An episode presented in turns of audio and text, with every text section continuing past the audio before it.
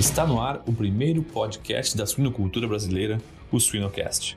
A micotoxina hoje é um fator econômico, ela impacta, é, ela é calculada pelo impacto que ela causa na saúde animal, mas também é um espaço, por exemplo, que um, antídoto para isso ocupa dentro de uma dieta, por exemplo. Né? Então você usa um absorvente, micotoxina, um aditivo antimitoxinas, e tem que calcular o primeiro o valor que você está agregando naquela, naquela ração, mas também o espaço que ele ocupa lá dentro e, consequentemente, a suplementação nutricional que você vai ter que fazer em cima disso.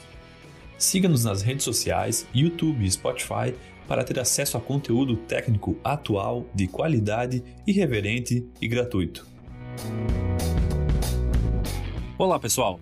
Aqui é o Jamil Facim do Suinocast, que só é possível através do apoio de empresas inovadoras e que apoiam a educação continuada na suinocultura brasileira. IPRA, SEVA, MS Shippers e Biodeval Laboratórios.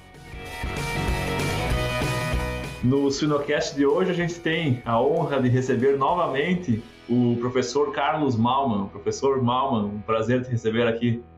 Obrigado, sempre é um prazer estar neste recinto, que eu fui um dos pioneiros, eu fui o Cerquinha de Ovelha número 2 disso aí, né? Pulgo hashtag 2. Professor Malman, eu tenho aqui no meu celular, até vou mostrar, o senhor estava um pouco diferente aqui na, na foto, ó, há cerca de nove anos e meio atrás. Eu era mais feio que hoje, na época, né? Então, eu conseguia ser pior. Ah, e agora eu pareço, eu tenho uns 60, pareço um cara de 70, não dá para ver isso também, né? Mas a barba estava tão horrível mesmo que parecia assim uma raposa velha, então tivemos que tirar aquilo ali, né? Ah, muda, até isso mudou em 10 anos. Ah, é, e, e daí até o, provavelmente, bom, esse episódio aqui foi gravado no, no ano de 2012, então a gente está foi no fim do ano, então a gente está quase 10 anos desse episódio. Eu vou colocar aqui o comecinho dele para a gente ver o que, que mudou da, da, sua voz, do, do, episódio, inclusive o seu hobby. Vou botar aqui, professor. Olá, pessoal. Bem-vindos ao Sinocast, o primeiro podcast da suinocultura brasileira. Este será o Sinocast número 2. Meu nome é Márcio Gonçalves e este e os outros Sinocasts podem ser encontrados em www.sinocast.com.br. Hoje nós estamos com o professor Carlos Augusto Malman. O professor Malman graduou na Universidade Federal de Santa Maria em 1983, fez seu mestrado na mesma universidade em 1990, doutorado na Alemanha, finalizando em 93, e atua nas áreas de saúde pública, micotoxinas, técnicas avançadas de diagnóstico e epidemiologia. Boa noite, professor. Boa noite, boa noite, Márcio. Vamos então para quebrar o gelo, professor. A gente tem uma, uma brincadeira de praxe e a gente queria perguntar para você qual o seu hobby. Bom, o meu hobby, além de gostar de uma pescaria, uhum. tá? que é um esporte muito bom, apesar de praticar pouco, né? ter muita sorte, não poder contar muita história de pescador, mas, mas é uma, uma diversão que eu tenho né? principalmente pela parceria, pela risada que se dá, né? pela cervejinha que se toma. E, evidentemente, às vezes sobra um peixinho né? que a gente come, quando não sobra, a gente come. Né? Que maravilha! a pescaria é uma coisa que eu adoro bastante. Que bom! Maravilha! Então, agora vamos falar da suinocultura. E aí, então, foi, foi o resto é história, professor. Então, eu queria saber se o seu hobby mudou nesses últimos anos aí pois é, a vara ficou muito pesada, então eu passei a fazer outros, uh, outras tarefas mais simples, assim.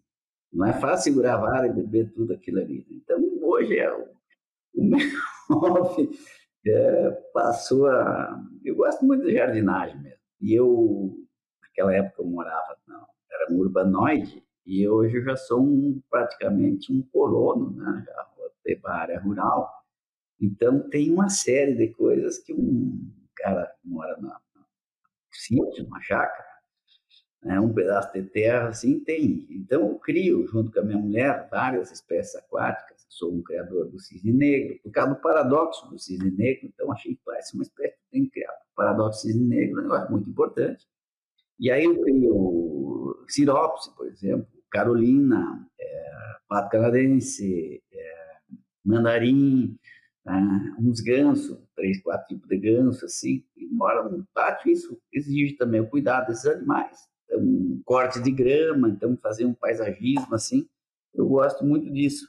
Então mudou é, radicalmente isso e ficar mesmo por casa, assim, né? Curtindo a, a vida familiar e se divertindo. Porque a televisão a gente não assiste mais, porque não sobra mais tempo. E bebendo um vinho, a gente às vezes pega uns vinhos lá na Argentina, pega uns outros chilenos, assim, e se reúne com os amigos para poder conversar fiado. Em casa eu tenho uma boate também, né? Então gosto muito de festa, aprendi a gostar mais ainda de festas. Então fiz um local assim de, de, de lazer também. Então quando dá para juntar a turma aqui dos laboratórios, a gente faz. Tem um quilômetro de fibra ótica lá dentro, né? Para fazer uma iluminação, um farol de estrela. Cara, é chique, cara. O negócio ficou bacana mesmo. Né? Em fazer uma sonzeira lá. Aprendi a dançar em 10 anos, né? fiz 5 anos de dança. Né? Então, faço várias coisas assim, realmente o cara começa a ficar velho e começa a mudar. Aí os caras ficam olhando, pô, o não sabe dançar, mas sei mesmo. Ah, não faço mais tempo. É uma versão atualizada do colono de antigamente, então, professor? Pois é, não. O colono, entender de fibra ótica já é, já é diferente. Não, mas é divertido, sabe que a gente morar assim num sítio dá muito trabalho, né? Isso não é uma coisa para amador mesmo, tem que gostar mesmo. Uhum. É, se não dá prejuízo também, se não aproveitar isso para moradia, muito próximo aqui ao meu local de trabalho, a universidade, eu levo oito minutos, eu estou sentado aqui nessa aqui, então ficou muito bom também, porque não tem trânsito, não tem absolutamente nada. Então, é uma vida mais é, feliz, digamos assim, nesse sentido, não ter irritação de trânsito e essas coisas assim, né, de uma vida urbana. A Biodevá projeta e produz aditivos alimentares exclusivos com modos de ação endógenos, adaptógenos e epigenéticos, provenientes exclusivamente de plantas e embasados cientificamente. Ajudamos os produtores a produzir de maneira sustentável e lucrativa, acompanhando a redução de antibióticos e seus desafios zootécnicos e ambientais. Para saber mais, acesse o site www.biodevas.com. Uhum. Muito bom, professor. Não, fico feliz, fico feliz em saber da, dessas mudanças que aconteceram nesses últimos 10 anos, mas a gente quer saber também o que, que mudou nos últimos 10 anos das micotoxinas, né? A, a gente, eu, hoje de manhã eu falei, não, vou ter que escutar de novo o episódio do professor Malman, e 10 anos atrás a gente tinha, a gente fala das mesmas micotoxinas, mas eu, a gente queria saber o que, que mudou, o que, que, que cresceu, o que, que diminuiu, o que, que é mais importante, o que, que é menos importante hoje, se tu pudesse dar uma introdução aí sobre isso. Tu sabe que eu também tive que ouvir o meu podcast, aquele número 2, assim, porque eu também não me lembrava mais o que tinha 10 anos atrás, né? a gente começa a esquecer. Mas é legal isso, sabe que eu ouvi e pensei, ah, o que que mudou? Né? E o que mudou é, realmente foram as tecnologias, assim, de mais de interpretação das toxinas. Não existe mais aquela situação clínica de micotoxina. Tá? Eu me lembrava hoje, assim, eu devo ter feito nesses últimos 10 anos quase 300 palestras, tá? de, de, públicas em geral, em eventos, empresas e eventos oficiais. Então o pessoal, o pessoal realmente aprendeu muito sobre micotoxina. Não tem mais amador nisso. Né? Não existe mais a pessoa que não sabe de micotoxinas, né? já estão catequizados para isso. Né? Existe muita informação e então aquela, aquelas coisas lindas que a gente podia tirar fotografia já não existe mais. Então a micotoxina hoje é um fator econômico ela impacta, é, ela é calculada pelo impacto que ela causa na saúde animal, mas também é, o espaço, por exemplo, que o antídoto para isso ocupa dentro de uma dieta, por exemplo. Né? Então você usa uma absorvente de microtoxina, um aditivo antimicrotoxinas, e tem que calcular o primeiro o valor que você está agregando aquela aquela ração, mas também o espaço que ele ocupa lá dentro e consequentemente a suplementação nutricional que você vai ter que fazer em cima disso, tá? para você ver o requinte que chegou, porque é um fator de custo importante e não o custo só do produto em si. Claro. Então o pessoal está muito mais esperto nessa ideia econômica do, do, do, impacto das toxinas e aperfeiçoou muitas coisas, né, em todas as áreas dessa. Né? Eu ouvi o hashtag número um, que é do Márcio, né? ele falava, é, não sei se tu ouviste, tá? mas ele falava sobre perdas de ração. Tá?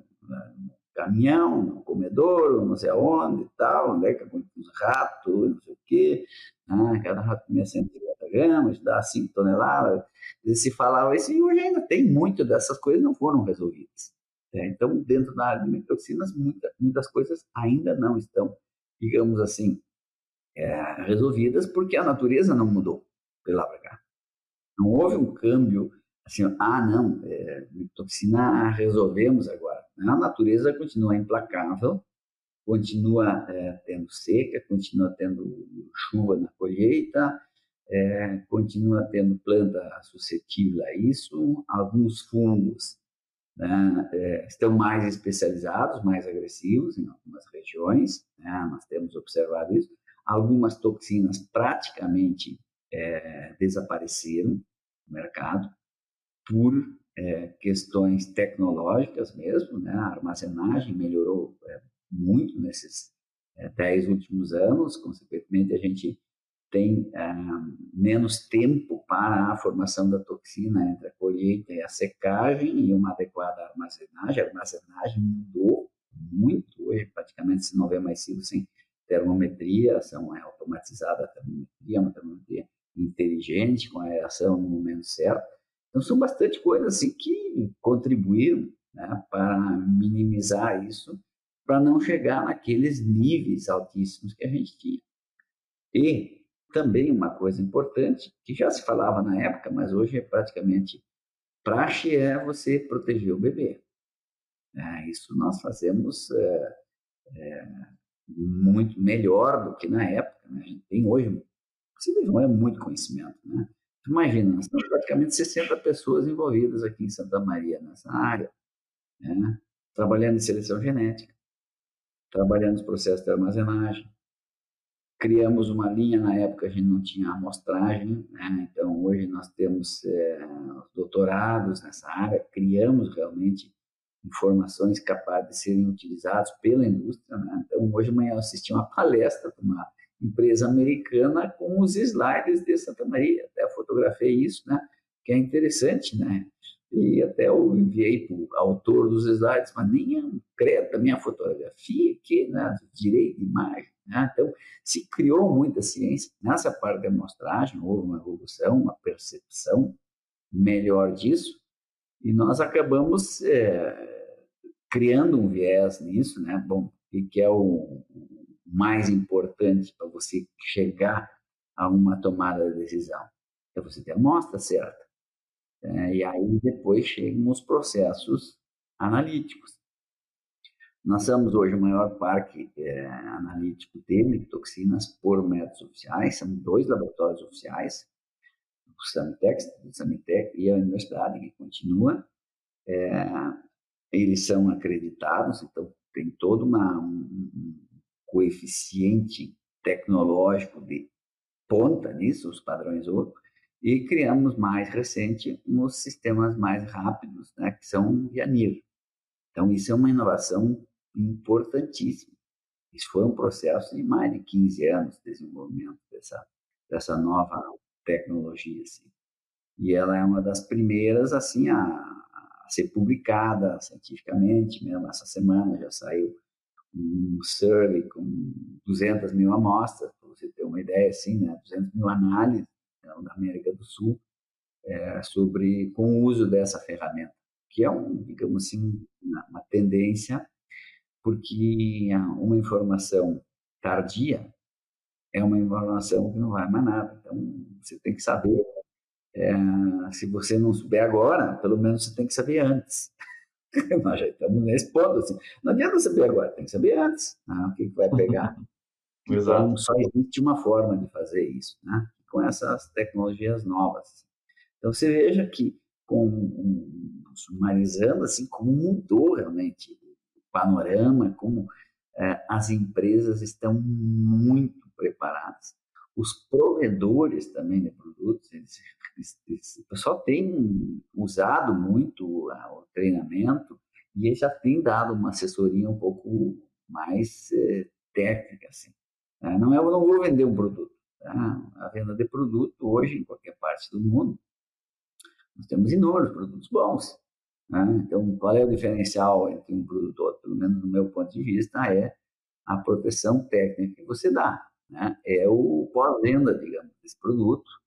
Né? O cuidado que você tem com o teu cliente. Né? Você vai fazer uma compra de um carro, né? se compra de um carro, mas não tem uma concessionária perto para fazer o serviço de, de conserto do teu carro. Então, o, as empresas se especializaram mais nisso, né, em dar um suporte ao consumidor dos seus produtos, é, inclusive analítico, né? Então, para estarem junto ao cliente, é, protegendo ele. Então, mudou bastante isso. É, as toxinas continuam sendo as mesmas, importantes, né? E, mas foram entre mentes, foram entre esse tempo aí foram ah, mais de 200 toxinas, mas eu não sei o que elas fazem ainda. Esse é o problema. Assim, são detectáveis hoje, eles conseguem detectar 300 toxinas, mas não sabem o que elas fazem. Então também não adianta ficar falando isso, tentando resolver um problema que a gente não sabe ainda é, experimentalmente, pelo menos, né? qual é o impacto econômico que tem. As que estão, é porque estão agora com seus impactos econômicos é, firmemente estabelecidos. Nós sabemos quanto eu tenho de perdas né, econômicas, está focado na parte econômica, não tem mais, como já acredito, mais problema clínico, assim, de eu chegar a campo e ver micotoxina. Não tem mais isso. Né? Agora tem as perdas econômicas, que essas são as piores, né? Porque antes você via aquilo ali, bom, já fez, né? já perdeu, mano. Agora, agora o troço tem uma envergadura maior e precisa mais tecnologia até para você conseguir achar isso. Né? Uma, uma coisa interessante, por exemplo, que é, aconteceu nesses últimos anos, que eu acho que vale a pena reportar, é que mitoxina sempre foi uma boa muleta, né? Então, costas da nectoxina, meu Deus do céu. Né? É, quando a gente não sabia o que, que era a nectoxina, né? porque é difícil de medir, tudo, então, bah, vamos fazer, é nectoxina. Não sabe o que, que é. E hoje já ficou mais complicado isso. Ficou bem complicado, porque hoje você mede em tempo real. Hoje você pega a amostra em dois minutos, você tem um diagnóstico. Aí onde você está, não, está aí no Manhattan, pequeno aí nos Estados Unidos. Em dois minutos você fez a leitura aí, faz o upload, você tem um diagnóstico preciso, tá? Não precisa nem moer, né? você tem que fazer, tem que moer a amostra e ler ela no espectro, né? no, no. Então ficou muito fácil isso. Então, é, você tirou essa muleta, porque antes até se mandar para o laboratório, você deu um resultado, você já nem se lembrava mais do que, que era né? do que onde que a amostra era essa, que amostra que tinha passado tanto tempo. E hoje não, né? Então, melhorou isso, porque é, como não tem mais a muleta, a gente tem que procurar outros fatores. Né? Então, esforçou ao pessoal do fomento, o pessoal técnico, a buscar outras coisas que não eram mais as micotoxinas. E é interessante quando você aplica esse processo numa empresa, a gente observa isso, né? é, o desempenho da empresa melhora. Porque o cara não está mais na zona de conforto. Então começa a prestar atenção em outras coisas. Porque quando você acostuma com uma ideia né, de que ah, é isso aí, né, você não olha as outras coisas. Quando você tira um fator desse, quando você elimina um fator, diz, bom, esse aqui eu sei quando está acontecendo, né, e agora ele não está acontecendo, a empresa melhora, porque ela vai buscar os resultados melhores. Eles não melhoram por causa do. Eles melhoram porque ela vai atrás de outra coisa. Né? Vai tentar encontrar um fator que justifica aquele, aquele desempenho e ele aperta mais os cuidados, né? aperta muito mais os controles em outras coisas que antes ficavam, digamos assim, é, naquele pântano, né? que a gente não sabia aonde estava caminhando. Então, isso foi muito importante que é, surgiram essas é, ferramentas novas em tempo real, porque e as empresas, a gente, eu vejo, vejo isso nitidamente.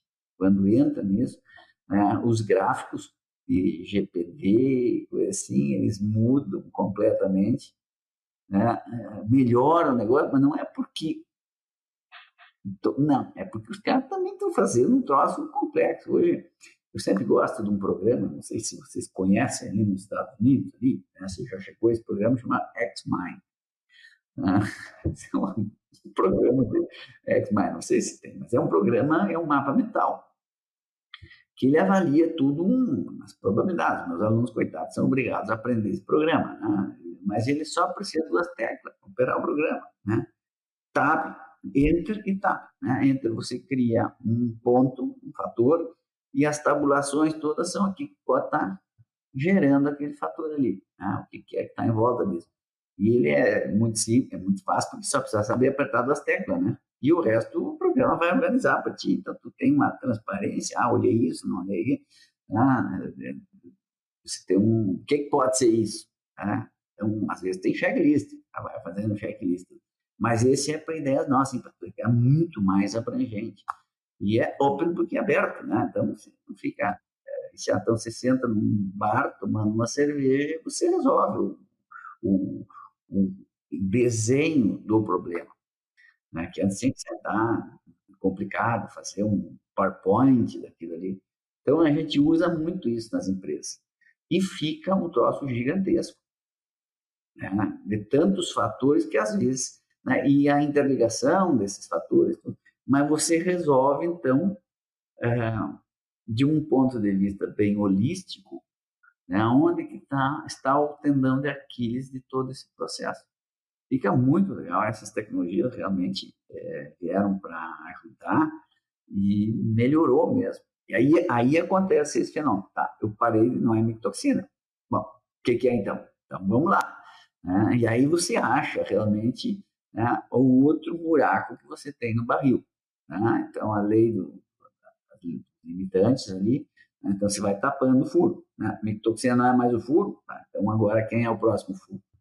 E aí melhorou, e agora os técnicos tiveram também que se dar uma puxadinha, como diz o gaúcho aqui, né? tivemos que se puxar, né? porque era barbada, né? Então, é, o pessoal entrou pesado nisso, né? e hoje tá? você vê que tem muitas uh, ferramentas que a gente tinha 10 anos atrás, como os, os probióticos, não, é, claro, os promotores, não, os promotores, né? Isso desapareceu em 10 anos. Então, micotoxina voltou a ser importante, né? Porque, pô, você tinha, se levava antes tudo no, no, no, no promotor. Aí voltou a micotoxina com força. Né? Então, agora medindo ela adequadamente, a mitoxina, né? então já consegue prestar atenção em outros fatores de novo. Então, isso, resumidamente, assim, nem sei quantos minutos eu falei aqui sobre o resumo, né? mas é, é, é, o que aconteceu nesse período, mais ou menos assim, o que eu me lembro diferente que aconteceu. O Inter não ficou campeão de nada ainda nesse tempo, então também aconteceu isso. Né? O Grêmio foi para a segunda divisão, também aconteceu, né? mas isso aí é flauta só, né? A gente tinha que ter gravado no ano passado esse episódio para não para só falar do Inter, né? pois é. Já entrou no site da Shippers hoje? A empresa está em peso no mundo digital, marcando presença nas redes sociais e YouTube com muito conteúdo. Acesse www.shippers.com.br, Shippers com SCH e 2Ps, e confira as promoções do mês, lançamentos de produtos, o MS Blog e muito mais. MS Shippers, paixão pelo agro. Mas, professora, sobre especificamente as principais aí, Zé, a fumonisina, aflatoxinas, alguma se tornou mais relevante do que a outra ou mais ou menos elas ocupam o mesmo espaço hoje num pódio de importância? Fumonisina é uma toxina que é impressionante o que essa toxina é, cresce. Amanhã eu conversava ainda, né? Ela no milho brasileiro está em 90%, em níveis é, muito altos. Se pegar o IDGS, que agora começa a ser uma matéria-prima importante aqui, você não encontra 100. E em níveis você vê assim, ó, que níveis municíveis na média de 4 ppm. É, esse resultado é errado, né? Esse resultado não é o resultado verdadeiro da fumicina. Porque a fumicina, qualquer que seja o teu método diagnóstico, ela mede a toxina livre, não a aplicada, aquela que está ligada. Então, no momento que o animal ingere ela, ele vai liberar ela e ela vai ter uma ação dela. Então, 4 é, ppm, isso é 15 ppm, mais ou menos assim. Então, já são... Por que antigamente falava que era 100 ppm? Porque toxina cristal, né? Eu não sabia que existia a mascarada. Isso a gente desenvolveu também nesses últimos anos, assim, né? as equações para encontrar isso. Então, a fumicina passou a ser uma toxina muito importante. Mas o interessante é que começou a se trabalhar bastante com saúde intestinal. Nós também começamos a construir um laboratório de, é, vamos chamar de histopatologia, assim, para os antigos entender a morfometria, é, justamente por isso porque não se tinha como micotoxina, é, a gente via aqueles sinais clínicos e tudo, mas nunca a gente olhou para o intestino do, do animal. Ah, tem aqui, tem erosão, tem alguma coisa assim, tal, né? Ah, tá, tá, tá com problema de passagem rápida e tudo, não se olhou com atenção nisso. E há uns três, quatro anos, a gente começou a trabalhar com uma coisa chamada explantes também.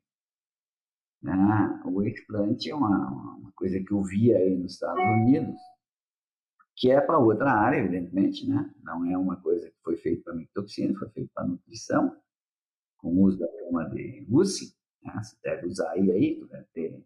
quem trabalha com nutrição sabe o que é. Quem não trabalha com nutrição não tem ideia do que seja, mas é, síntese, assim, você pega um pedaço do intestino, coloca entre duas câmaras e aí você vê o impacto que faz uma coisa de um lado e do outro lado seria, por exemplo, o interior do animal, aquela absorção, tá? Então, as toxinas, elas já agem diretamente no intestino. Então, a gente conseguiu aqui manter o tecido vivo por quase três horas, assim, né? a gente nem precisa de tanto.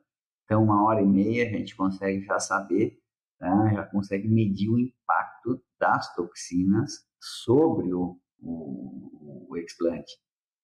E é muito interessante isso. Isso foi uma ferramenta nova né, que a gente tem, e suínos e e você consegue minimizar e resolver um problema de uso de animais, de muitos animais. Né? Você pega um animal, você faz 10 explantes né, no mesmo animal. Então, você faz 10 experimentos de uma vez só consegue com muito mais facilidade encontrar caminhos, né? você encontrar um negócio já é, mais é, rápido para a tua, tua hipótese. Então, isso foi realmente muito bom. É, essa tecnologia nova que a gente. Não é, nova ela não é, mas dentro da área de toxinas, né, da forma que a gente tem feito, ela é completamente nova. Só feito aqui em Santa Maria esse tipo de, de, de trabalho. Então foi é, isso tem nos ajudado muito a ver esse órgão de uma forma diferente. E claro que antes isso era mascarado pelos promotores. Então hoje a gente consegue medir isso com maior facilidade do que se media né, há tantos anos passados assim. Né? Então é, foi uma inovação super mega importante nós tivemos. Sim. É, até tu, tu comentou em, fumonizina, a gente rodou um trabalho faz uns dois anos aqui na K-State que a gente tinha uma carga de milho horrorosa em fumonizina e a gente fez uma, uma dose resposta de fumonizina para tentar encontrar o impacto realmente na, na, performance e foi, foi linear todas as respostas de performance mas meio que um, um ponto de quebra, assim, onde piorava muito mais a performance era depois de 30 ppm. Então, acho que foi, foi interessante a gente ter, porque não é fácil tu rodar esse tipo de trabalho, né? Tu, uh, tu colocar doses diferentes, tu tentar mensurar, né? Às vezes a gente tenta mensurar no campo e a gente não tem uma boa, um, bom controle negativo para comparar, né? Se a gente tem, está tudo espalhado, a gente não tem doses controladas, né? Então, acho que foi, foi e, e, e com certeza, como tu falou, tem se tornado muito mais importante a fumonizina aqui também nos Estados Unidos. É, essa é a toxina que está é, e até aumentado muito. Né? A gente vê assim o gráfico dela é, e os métodos é o mesmo, né? Porque às vezes antigamente aumentava porque o método mudava. Estamos há mais de 10 anos com os mesmos métodos, né? São padrões para isso, que, que, realmente a toxina tem aumentado a sua é, tanto prevalência quanto a média dela tem, tem crescido muito últimos anos. É uma toxina de campo, né? Então ela é difícil o controle. Não, não tem é, forma da gente sair disso aí. E realmente ela tem um comportamento assim. A campo é difícil de fazer isso, porque realmente você tem todo mundo comendo a mesma coisa. E aí, qual é o teu controle? Não tem como fazer um controle. Tá, e, e, e, tem um outro aspecto assim também, que dependendo do nível, você tem outras toxinas defusaram junto aí. Então, eh, os experimentos, por exemplo, de campo, assim, que, que, que, eu, que eu vejo, ele tem, ele não é monofatorial também. Então isso é um problema. Mas isso é a realidade, realmente acontece isso. Nós trabalhamos monofatorialmente para pesquisa, porque a pesquisa é focada em avaliar um produto. Né? Então, é, eu tenho que fazer uma citação monofatorial. Se eu pegar um milho, por exemplo, naturalmente contaminado, eu não consigo mais ser monofatorial, porque ele perdeu na, nutricionalmente, pode ter outras coisas ali junto, tudo. Então, tem que trabalhar com milho cristal, né? sem problema nutricional, sem nenhuma outra variável, né? do que aquela que seja a quantidade de toxina que muda aí a inclusão de um aditivo.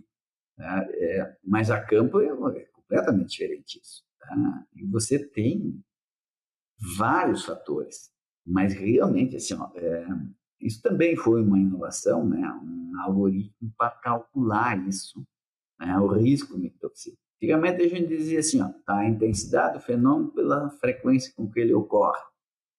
Né? Então se fazia uma multiplicação, aí chegava no número X lá. Isso mudou muito. Hoje o algoritmo pega inclusive a memória.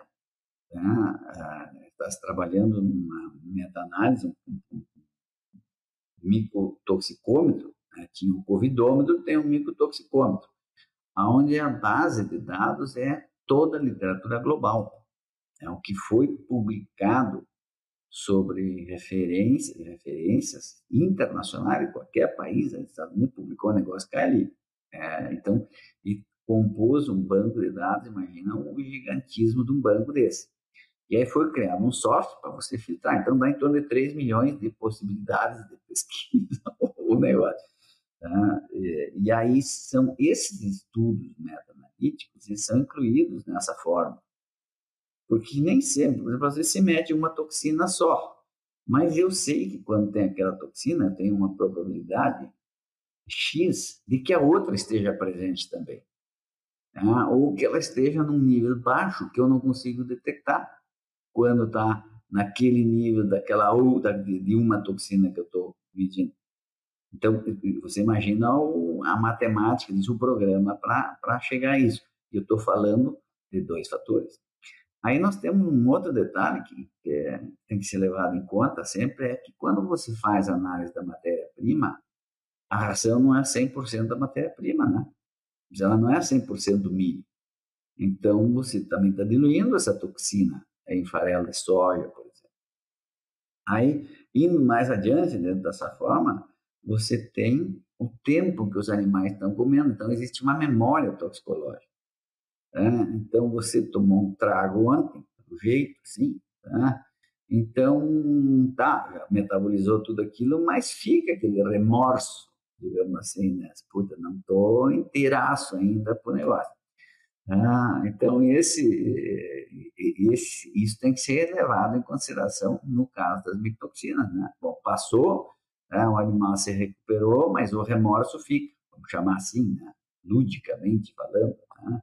o impacto ainda fica. E aí você tem, um, isso é um numerador, aí você tem um denominador, que aí vai o sexo. Ah, se você faz sexagem, por exemplo, aí você tem um divisor diferente né, do que um lote misto. Então, o, a fêmea é muito mais resistente que o macho, a afa. Agora vai falar com suínos, tá? então tem que ter muito mais cuidado com os ventres do que com os machos. E assim vai. Daí depois tu chega à idade do animal. Né? Então, tudo isso são N fatores né, que, o, que, que geram o cálculo do risco de toxinas. E isso tem que ser muito rápido. Nós não podemos esperar dias para que isso aconteça. Então, hoje esse sistema, não importa o método analítico que você use, não importa, quer usar ELISA, quer usar HPLC, quer usar NIR, ele tem uma hub para isso. É, e essa hub é abastecida pela informação gerada pelo teu laboratório e ela vai te calcular isso. Né? Ela vai te dizer, ó, nessa ração pré-inicial está esse o risco, na inicial está outro risco e assim por diante. Ela vai te calculando isso e aqui é um ponto de intervenção. Né? Aqui você vai ter realmente problema, que você tem que fazer alguma coisa e o gráfico a gente leva milésimos de segundo para olhar ele, ele vai te dizer, ó, isso aqui tá bom, né? não tá bom, aí tu vai olhar com mais atenção. E aí diz, bom, o que, que eu posso fazer aqui? Tem que ser em tempo real. Né? Por isso que se criou essa hub, né? e ela chupa os resultados, né? ou se for por NIRS é direto, injeção na veia, e já sai a nutrição, tudo pronto, né? nutricionamento também é um fator. Né? Você pega uma nutrição, então o cara vai ter que digitar ou colocar o valor que aquele, aquela curva de, de, de aminoácidos que ele tem, ou ele usa essa que está diretamente dentro da plataforma, já consegue ver microtoxina, consegue ver nutrição, tudo numa tacada só. É muito interessante, agora vou entrando no NIR, que o NIR não perde a memória, não perde a amostra. Então, aquela, aquele espectro que você colheu há 10 anos atrás, você consegue ver hoje ainda a mesma amostra. Olha que legal isso. Ah, se é uma amostra física, você não tem mais ela para fazer análise, mas o espectro está lá. Né? Então, por isso que eu acho que essa ferramenta ela vai. É, a nutrição já é vital, né? E ela vai entrar em muitas áreas. Né? Por enquanto tem equipamentos e tal, mas daqui a uns dias nós vamos estar fazendo isso com o nosso celular aí, tem uma câmera, nós vamos criar um negócio parecido com isso, né? para poder fazer muito diagnóstico. Já tem muita coisa, né? A doença de planta, por exemplo, você não precisa mais levar para o laboratório, só tem um celular. Né? Então, para as nós esperamos eu espero viver isso. Né? Ou seja, não vai demorar muito, né? Também não tem mais tanto tempo assim. Né? Contribuiu tanto para a ciência, agora não vai ver, né? Imagina. Aí sim, né, Chico? É o que me faltava, não ver isso. É do ter campeão ainda, alguma vez, né? Tá, tá difícil. Tá difícil. Professor, uh, como que tu tem visto assim, ó, as empresas fazendo aquela regra do mulheres e crianças primeiro, né? Focar primeiro na fêmea e no leitão jovem e daqui a pouco uma carga um pouco mais carregada para leitão para animal mais velho. Tu vê as empresas já isso bem consolidado ou ainda tem gente que, que falha nessa etapa? Evoluiu até a espécie, cara. Então, já tem né? primeiro os bebês, né? a gente cuida melhor dos bebezinhos, né? e as mãezinhas, evidentemente, né? mulheres e crianças. Ah, isso sim, as pré-iniciais têm, têm tido um cuidado com máquinas de pós-limpeza, né, isso é importante, ou as mesas densimétricas, que já foram, que foram ressuscitadas lá adiante. Então, esse material é utilizado então, para fazer essas rações mais caras, digamos assim, caras no sentido assim, é, de melhores, né? por preço, né? um carinho maior para esses pontos críticos. Isso tem que ser feito. Mas muita empresa não está ainda nesse nível tecnológico ainda para fazer isso. Então, existem Sabe-se, mas não tenho como fazer. Um caso é a segregação, por exemplo. Ah, eu tenho que segregar. Sim, tá, mas eu tenho dois silos aqui. Segregar o quê? Ah, então, é várzea, né? não tem. Tá? O jeito que a gente encontrou, trabalhou muito nisso, foi segregar os silos. Aquele, já te comentei, é que nós hoje sabemos, a gente faz perfurações nos silos, né? com, é, são as mesmas máquinas que fazem o expurgo, né? então são perfurados a uns 15 metros mais ou menos de profundidade, e essa, essa coluna então, de é, matéria-prima, ela é amostrada, então, por exemplo, se um cilindro é muito fundo, então é, se faz duas amostras naquele ponto, então vamos pegar um cilindro, 3 toneladas, eu faço cinco furos naquele cilindro, né, com essa sonda pneumática, ela vai penetrar até o, o, a base do silo, e são feitas, é feita cinco amostras. Então, essas cinco amostras são analisadas tanto por NIR, então ela vai ter micotoxinas e nutrição, e a amostra física, né, qualidade física, vai gerar um índice, né, um, um, custo, um valor. Tá? Então, se você criar um processo de, de, de amostragem para isso, que seja prático e execuível. Então, hoje as empresas fazem realmente isso. Então, elas segregam ali. Ali é possível você segregar. E você tem. Tem que esperar um mês, mais ou menos, possível se estabilizar. E aí você consegue segregar. Então, você diz, bom, esse milho aqui, esse material aqui, esse é melhor para fazer ação pré-inicial. Ele é mais barato. Né? Porque eu não tenho esse, esse, esse problema. Tenho um payback melhor. Né? Então, isso existe. E isso é a forma mais racional que a gente encontrou para resolver esse problema. Porque você tentar resolver isso lá na boca da fábrica, perdeu, mano. Né? Não adianta mais. Né? Você já, já, já, já não tem mais tempo hábil para isso. E aí você consegue dirigir silos. Então, por exemplo, o bovino é mais resistente. Tá? Então você consegue selecionar aqueles piores silos, eu já sei a quantidade que vai me gerar aquele silo de impureza, tá? de descarte, vamos dizer assim, de, de, de, de das peneiras, o que que vão tirar? Tá? Vão tirar 30% desse silo aqui, vai ser descarte, né? vai ser material de baixa qualidade.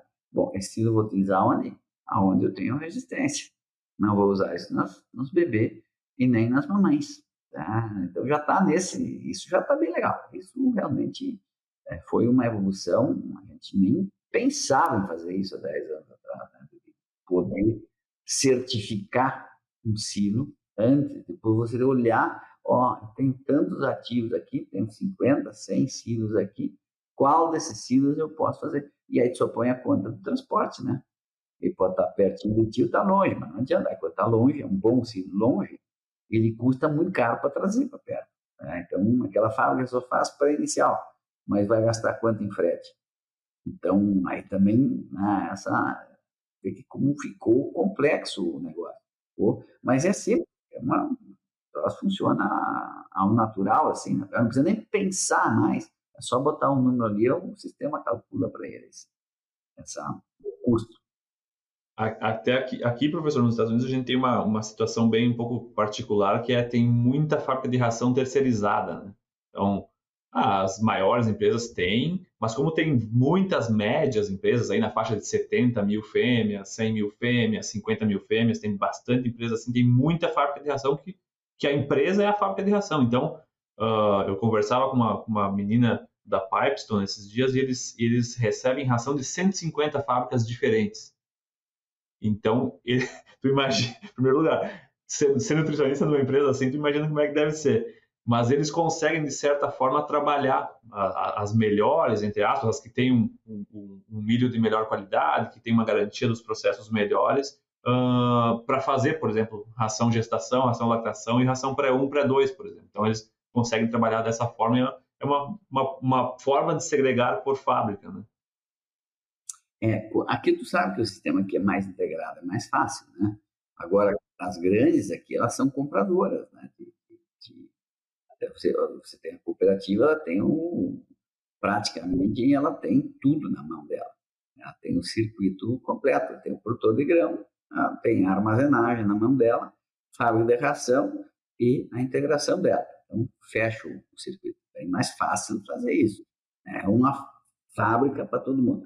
No caso desses, é, é, é, dessa situação que tu nos colocas, a gente vê isso na parte humana muito. E aí é, o que, é a questão do desenvolvimento de fornecedor. É, aí, nos Estados Unidos, pessoal, é bem mais, é, digamos assim, é bem mais fácil de fazer isso, porque se você fizer uma sacanagem, deu, né? Já tá, é. perdeu uma. Eles muito mais rigorosos nesse aspecto aqui. Então, o que, que surgiu agora no último ano? É, as empresas que estão comprando, elas estão segregando o fornecedor também. É, porque é muito rápido fazer com milho. Né? Lá na, na, na, no recebimento, a material já vem estabilizado, foi armazenado, não dá para fazer isso com o produtor de milho. Muito difícil. Aí você tem que fazer aquele desconto padrão lá e você não tem condições de medição de qualidade nem nada. Mas quando é um fornecedor de, de milho, então os caras fazem análise para fazer carga a carga daquele fornecedor. E no fim você tem o relatório do cara. Bom, esse é, fornecedor aqui me trouxe esse tipo de material. Está aqui a tua conta, cara. Né? O outro já trouxe um material melhor, bom, vai ter um bônus por isso, outro vai ter um. Ou não, não chegou a esse ponto ainda do bônus e do, do ágil design. Não chegamos ainda nesse ponto aqui. Mas já foram feitos os primeiros, as primeiras avaliações. O pessoal começar a se antenar que isso existe e aí automaticamente quem tem esse sistema começa a receber um material melhor, porque ele sabe que se ele levar lá para o Jamil, o Jamil vai controlar o negócio e o outro não vai controlar. Então, é, nos Estados Unidos também, assim, o pessoal apertou os controles e aí todo mundo, bom, né, se, eu não, se eu não mandar um produto de qualidade, né, então, cabe ao consumidor tentar se proteger. E aí, quem for mais rápido no gatilho vai estar protegido antes tá? e vai sobrar para quem não faz controle. É claro que eu vou vender se o cara não faz controle. Isso aconteceu com exportações brasileiras. É interessante ah, vai para tal lugar, pô, deu contaminação no navio aqui, ele pega um outro rumo. Tá? Ele vira o leme dele para o outro lado. Né? Então, é, foram assuntos bem sérios, assim, tudo, né, que acabou respingando aqui no, no, porque eu só fiz o diagnóstico, eu não fiz a venda. Eu chego no país lá, os caras, puta cara comigo, mas eu não produzo, não armazeno, não vendo nada, eu só faço o diagnóstico de micotoxina. E eu disse que estava contaminado. Né? Agora, onde foi parar esse material? Isso não, nem sabia que tinha vindo para vocês aqui. Né? Queriam né, meu escalpo, né? mas eu, na verdade né, eu era o mensageiro, né? não tinha nada a ver com o negócio, né? só fiz o diagnóstico. Né? E aí os caras deram um jeito né, de levar para quem não tem controle. É, quem não tem controle hoje vai comer barrigas. Aqui hoje o pessoal já está começando a se despertar, as grandes empresas já começam a ter um controle melhor, então vai terminar um, com isso também com o tempo. Nós vamos começar a ter, não que o Brasil não seja um país sério, nós somos um país sério, sim, tá? mas nós, nós temos um, um problema ainda nosso mesmo, que é de controle, né? de termos dentro de casa as ferramentas, né? e de ficar esperando que a universidade, que a Embrapa, que o Ministério da Agricultura fiquem fazendo, policiando para nós. Não é um papel, digamos assim, claro que tem que ter uma regulamentação, tem que ter um, uma blitz vote meia, assim, para saber o que está pegando, é importante esse papel, mas a empresa deve ser a primeira a zelar pelo renome dela. Eu zelo pelos meus resultados de análise. Eu sou responsável por isso. Eu que vou pagar essa conta se eu fizer alguma M aí no meu diagnóstico. Então a gente tem que cuidar mesmo e fazer o teu, os meus produtos vão. A empresa que vender baseado no resultado aqui, ela está levando o nome do, do e aí quem é que vai pagar essa conta? Aonde vai parar isso se a universidade errar um, uma análise? Vai sobrar para quem? Para quem fez o serviço mal feito. Então, hoje está assim, focado muito nisso também, de fazer a ciência com responsabilidade social. Né? Não vamos falar no negócio, acha solução. Bom, aí agora tem solução para o teu problema. Assim foi com os aditivos da medicina, então também foi isso. Né? mas é, foi um longo período. Né? E ainda tem produto, assim como tem nos Estados Unidos, tem, tem é, bicheira aí, aqui também tem produtos, é, apesar do controle no Brasil ser muito grande, né? nós temos muito mais tecnologia que os americanos no, no controle dos aditivos. Bom, eles nem podem falar nisso ali. A começo de conversa, não existe micotoxina nos Estados Unidos. Né? Só existe no Brasil. Se tiver micotoxina, é, não existe. Né? Aqui a gente sabe que existe, a gente não vai por debaixo do tapete e trata, controla. E por isso que a gente é desenvolvido nessa área. Assim. É uma das áreas assim que a gente está melhor que os gringos, melhor que os europeus, tudo. Né? Em função que a gente sabe do problema, sabe que causa prejuízo. Bom, vamos analisar, vamos isolar o problema e se tiver problema, tratemos-lo né, adequadamente. E aí as análises também dos produtos aqui é um pouco mais sério. Então, os americanos, europeus, todo mundo tem que fazer os testes sim lá em Santa Maria. Por que, que eu tenho que ir para Santa Maria? Porque as empresas confiam que aqui a bolachinha é quadrada e tem quatro cantinhos, bem certinho. Né? Não, esse negócio ela vai ser analisada bem no detalhezinho, né? porque justamente é o papel institucional a gente produzir, proteger. Eu sou consumidor também. Tá? Sou produtor de cereais também, tem uns cantinhos lá que eu planto. Tá? Então, a gente sabe da dificuldade disso. E o próprio pessoal do Ministério é produtor. Então, tu imagina, quem fez a lei fez em benefício próprio, porque ele é consumidor de, de produtos. Eu quero um produto, né? porque eu vou consumir, vou pagar esse troço aqui, porque é um bom produto. Tá? Então, isso ajudou bastante na, na na lei de, de, de, seriedade, no sentido, mas não de seriedade, na verdade, não é isso, né? Se você sabe que você vai ter que comprar aquilo ali, você vai ter um conhecimento maior para poder né, atuar com, com o sistema, vamos chamar assim. Né? Então, a lei foi modificada, né? nós temos uma legislação nova para produtos, que tem que ser mono, assim, para uma toxina, não é mais para os blend e tudo, né? Então, aquilo ali, ah, meu produto funciona para 15 toxinas para todas as espécies animais. Conhece algum um produto que faz isso para todas? Eu acho que é açúcar, mas açúcar para, por exemplo, é, sei lá, para galinha, açúcar não dá certo. Né? Pode até ser bom para suínos, mas para né? para outros bichos talvez não goste. Não sei nem se galinha come açúcar. Tem umas bem docinhas, mas eu acho que essa não é o caso. é, professor, a gente passou aí por uma, uma fase, estamos passando uma fase braba aí de seca no, no estado e as lavouras aí perdendo bastante. O que, que tu enxerga acontecendo nos próximos meses aí, uh, quando esse milho já estiver, já, já entrou, né? Mas o que, que qual que é a consequência em micotoxinas com essa situação? Tu sabe que essa seca que houve aqui na região foi a maior catástrofe econômica mundial dos últimos anos. Econômica, porque pegou Paraguai, sul do Brasil, Uruguai e Argentina. Então não teve nenhum episódio econômico tão grave, não teve tufão, furacão, tsunami, sei lá mais o quê. Bom, agora a guerra, mas isso não é natural, né, que é, afetasse tanto a economia quanto a seca que nós é, passamos. Assim, realmente foi um negócio. E evidentemente se alguém conseguiu colher milho, né, e a soja que está sendo colhida agora, é um. Não, assim, quem viu, eu, eu fui nas, empresa, assim, nas recepções, assim, se tu olha aquilo ali, realmente não tem condições, né? Já não vai ter nem condições nutricionais isso, né? Então, já começa aí, no básico, né? a nutrição em cima disso né? já falhou aí.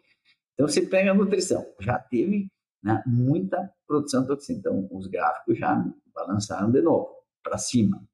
Né? Nós tivemos também no trigo um problema esse ano.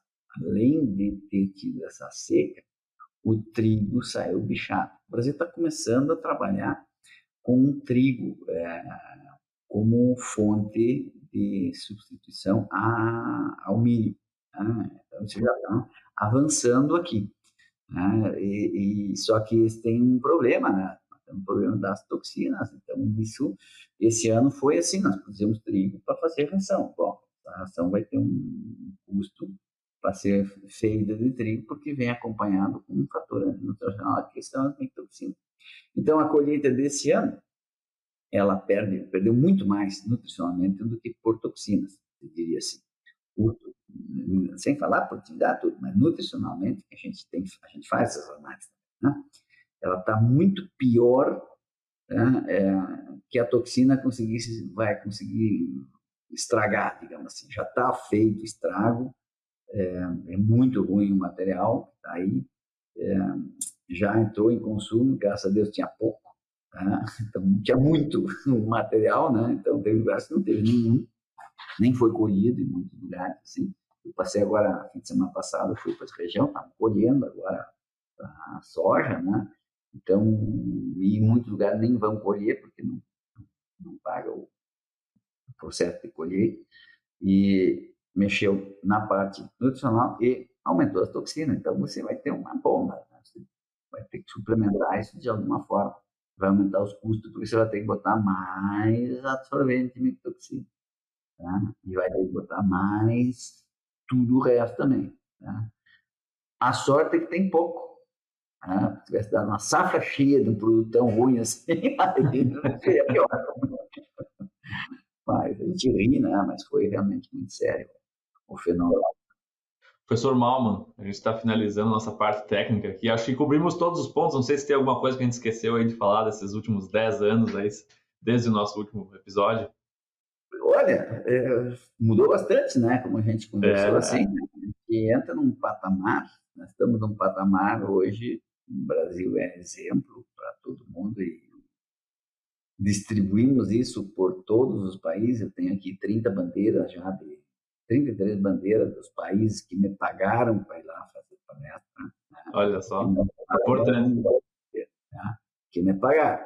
Né? Teve uns que não me pagaram, não ganham bandeira.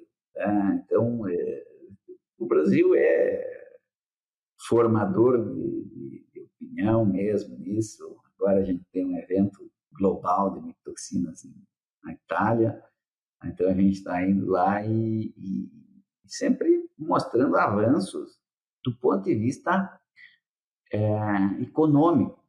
Né? Nós não somos o melhor laboratório em tecnologia do mundo. Não somos, mas de tecnologia aplicada, Santa Maria é o ponto de referência. Aqui a gente realmente trabalha para a indústria. Tá? A gente não faz 250 toxinas em uma amostra, assim, mesmo porque eu não saberia o que fazer com isso. Me perguntar, tá aí daí? Né? E aí eu vou dizer, eu também não sei. Né? Então não vou fazer isso, porque enquanto não souber a importância disso, eu não vou estar gastando pólvora em chimango, como diz o gaúcho. Né? Isso, tem sido outros países entendem o que é isso. Mas também não vamos gastar é, em, aquilo que a gente não sabe para que vai ser o sexo dos anjos, assim, é mais ou menos perto de pólvora em Shimano. Então, o Brasil continua sendo é, líder nisso. Na parte diagnóstica, por exemplo, o primeiro país a fazer diagnóstico de toxina por NIR é o Brasil. E conseguiu fazer porque nós fazemos milhares, fizemos milhões, é milhões mesmo, tá? não é milhões, é milhão e meio, tá? não é com essa, né? de análise de mictoxinas. Ou seja, tem isso tudo na bagagem. E aí se conseguiu desenvolver um método que praticamente o pessoal achava que era impossível, e um método prático.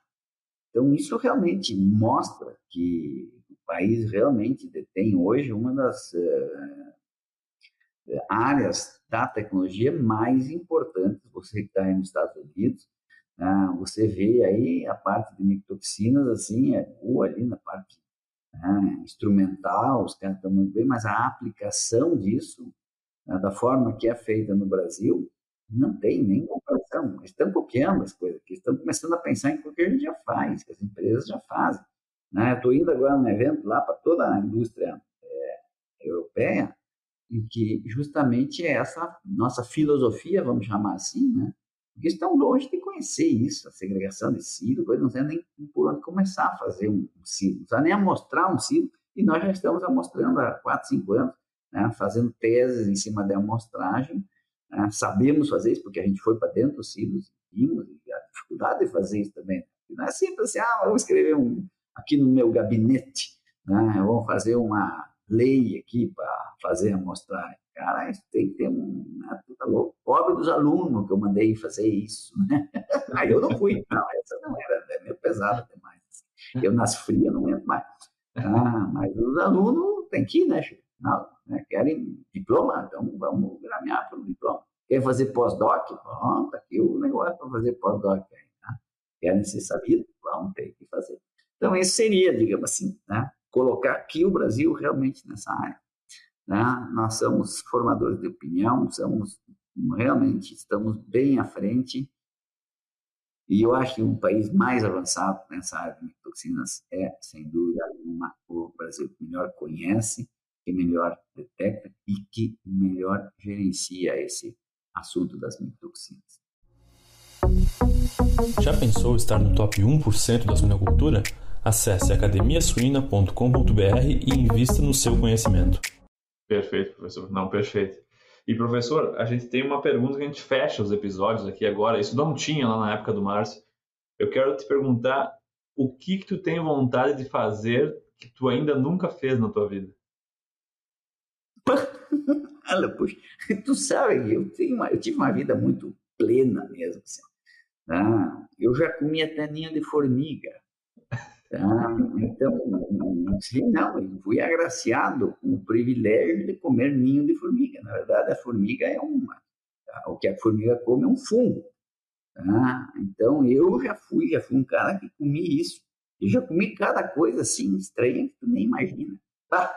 Né? Então, eu vivi muito bem. Tive uma vida realmente repleta de, de satisfação, de coisas boas e tudo.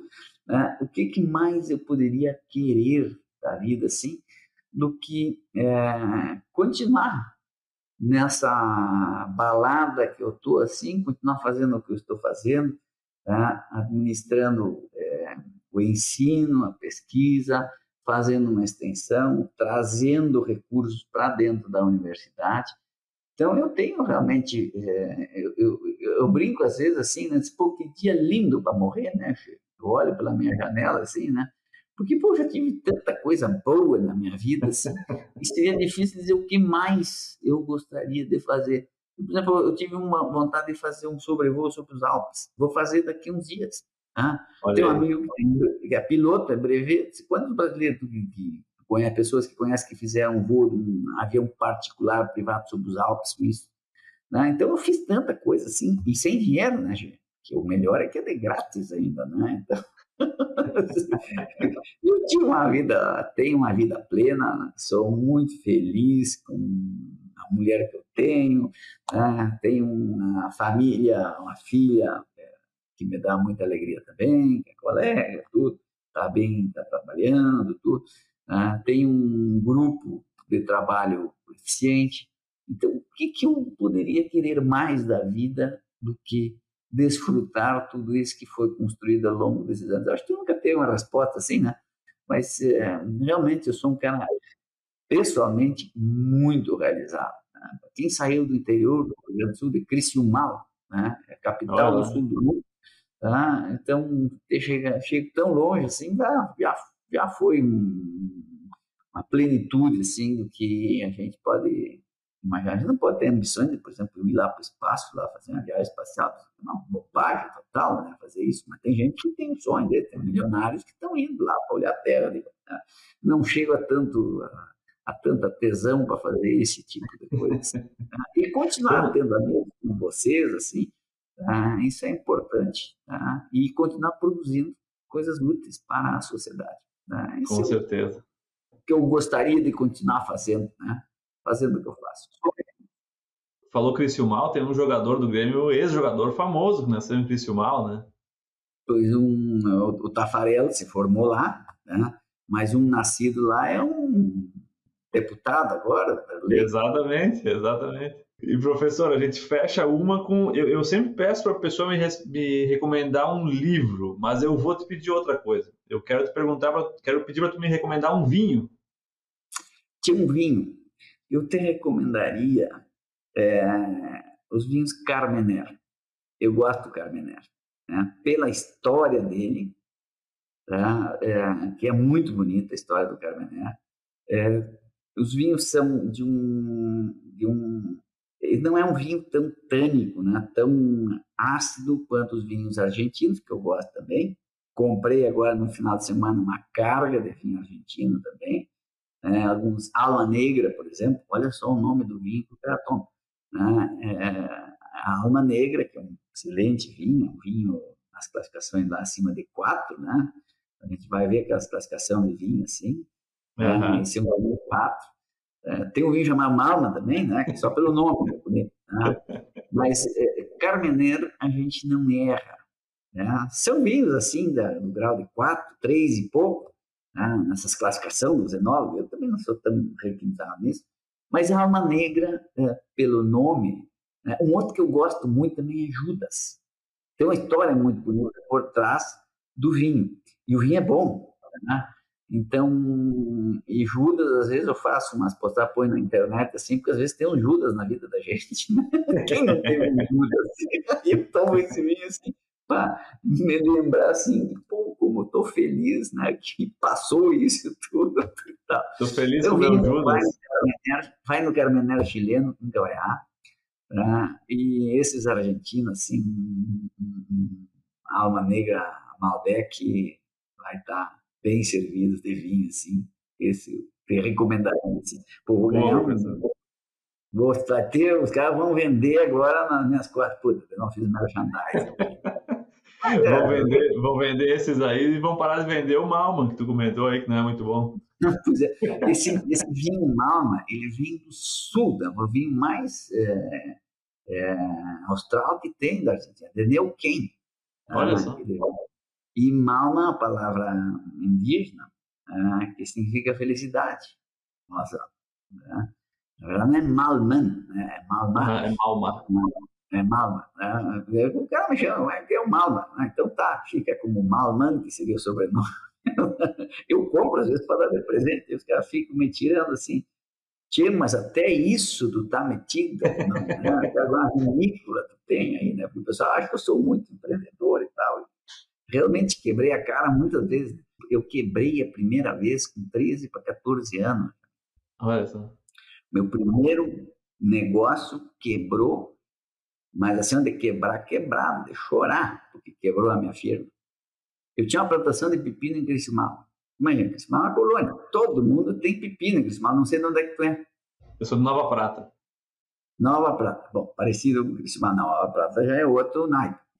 E aí, eu plantava pepino, mas pepino lá suja muito com a terra vermelha. Na prata já não tem tanta terra vermelha. É, então, eu plantei ele em cima de galho e o pepino ficava bem limpinho e crescia reto. O pepino não entortava nada. E eu tinha um pauzinho assim que era o tamanho padrão do meu pepino. Quando chegava naquele tamanho do pauzinho, eu colhia, botava num saquinho de. Eu era criança, tinha 13, 14 anos, acho que eu tinha. É, com 15 anos já saí, então foi de 14 para 15 é, 13 para 14.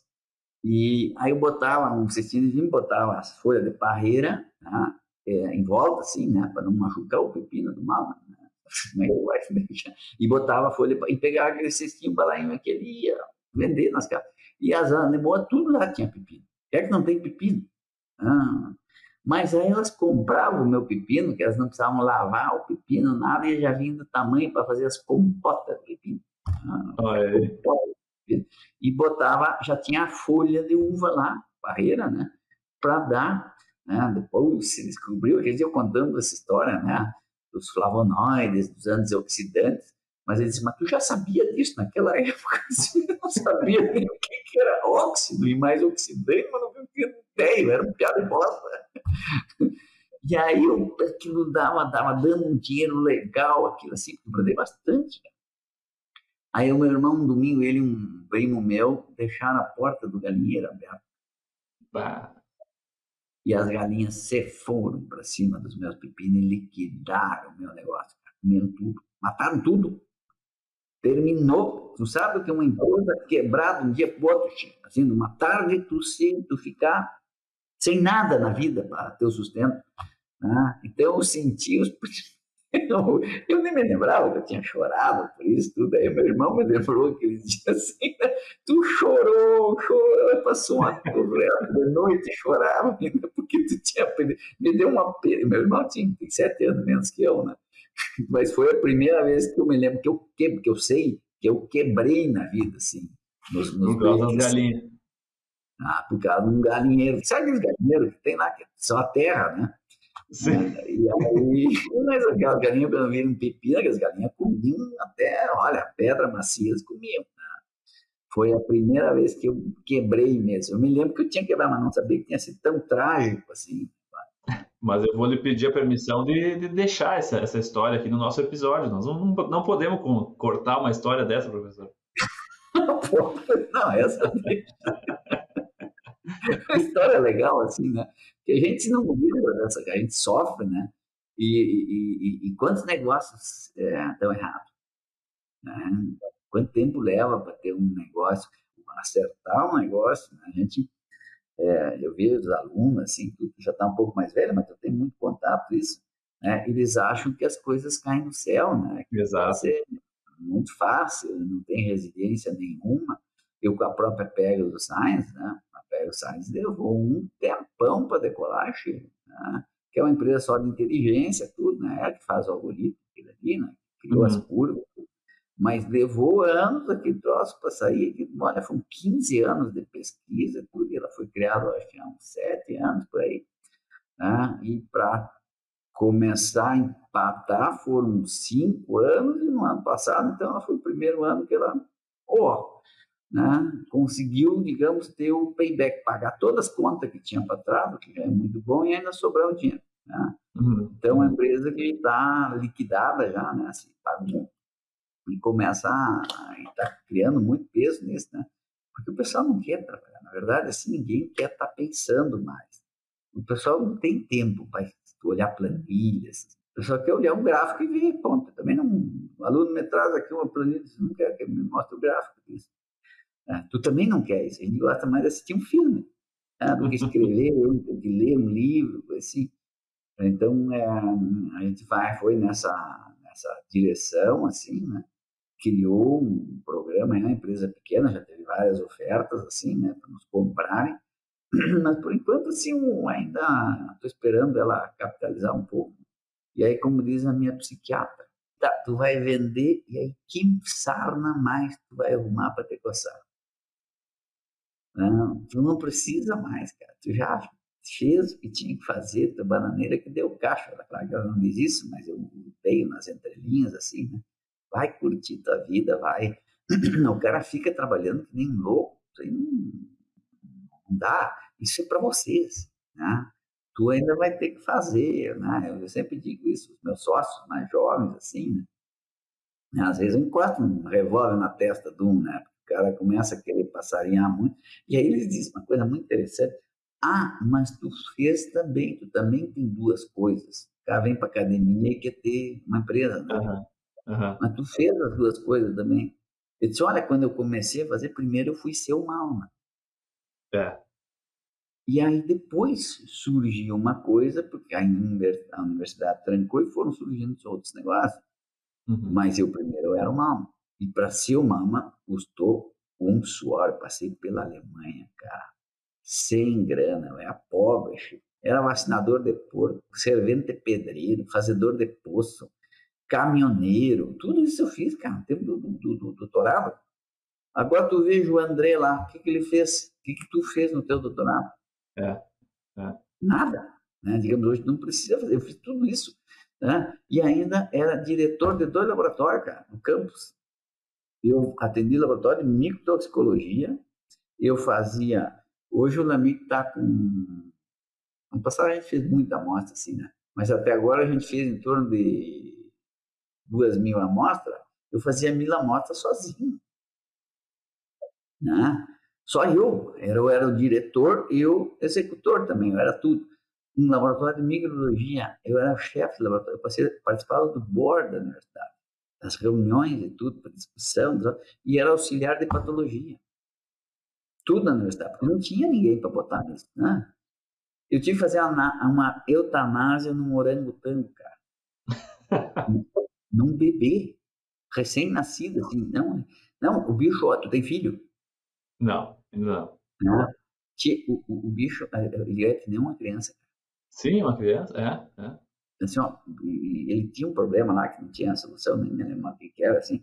Aí o patologista me botava nessas frias, assim, né? Você vem aqui fazer uma eutanásia para mim aqui? Ah, não, eu ia lépido, faceiro. Chego lá, um orangotangozinho assim, desse tamanho. Assim.